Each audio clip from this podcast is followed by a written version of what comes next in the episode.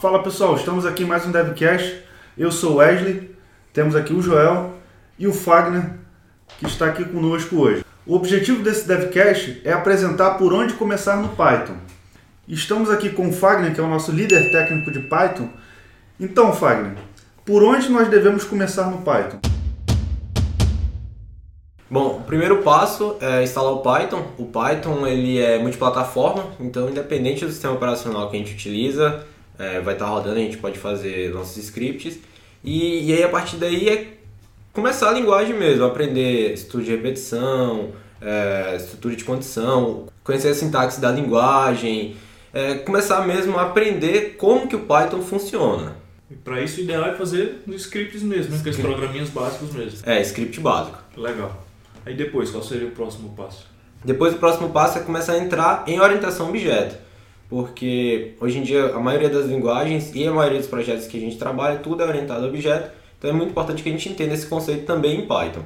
A gente consegue programar em Python, ou Fagner, sem utilizar recursos de orientação a objeto ou é inviável?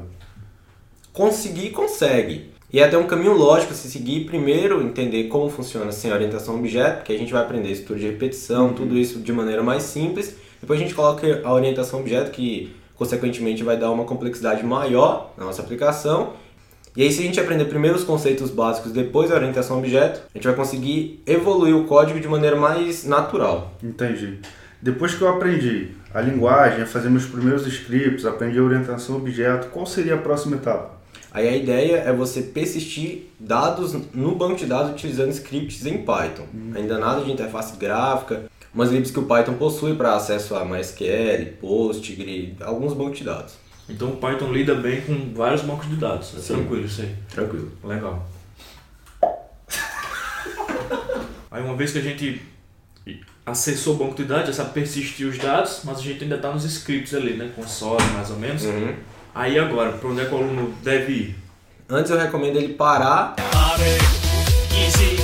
estudar o MVC, porque o MVC é base hoje para a maioria dos frameworks web e aí daí ele parte para o Django.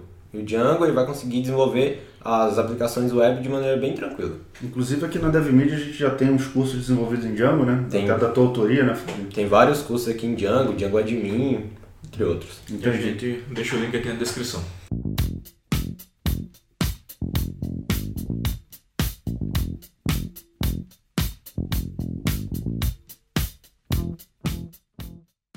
Inclusive, é importante ressaltar que o Django ele utiliza o padrão de projeto MTV. Ele é basicamente igual ao MVC, só que o model do MVC é, a mesma, é o mesmo model do MTV, é o mesmo, a mesma função, ele exerce a mesma função. A view do MVC ele equivale ao template do MTV, o controller do MVC ele equivale à view do MTV. Então é, tem essa mudança de nomenclatura, mas a função é a mesma. Qual a próxima etapa agora? Então, Fagner, para desenvolvimento web a gente utiliza Django, né? É. Um passo natural que a gente tem observado, inclusive nos últimos devcasts, é que depois que você aprende a desenvolver aplicações web, é natural ou é um caminho a ser seguido na parte de web service. Em Django, dá para a gente desenvolver também? Dá, dá. A gente tem um framework Django REST que a gente cria nossas APIs de maneira bem simples, utilizando o framework Django, só que é uma não é o mesmo framework, só que ele utiliza a base do Django. Entendi. Então, uma vez que eu saiba desenvolver para web com Django, eu já tenho meio que meio caminho andado para fazer Isso. o acesso. Você já conhece todos os conceitos de Django, então fica fácil você migrar para o Django REST. A parte de acesso a banco de dados é a mesma coisa. O ARM é o mesmo. Legal. Entendi. Maneiro.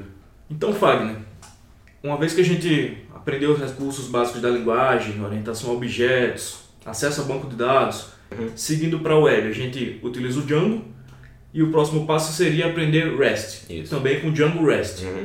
Com esse conhecimento, você considera que o programador está pronto para ingressar no mercado do trabalho como programador Django e Python? Com certeza. Se ele já sabe todos esses conceitos, ele está apto a desenvolver as aplicações tranquilamente. Show de bola. Então é isso, pessoal.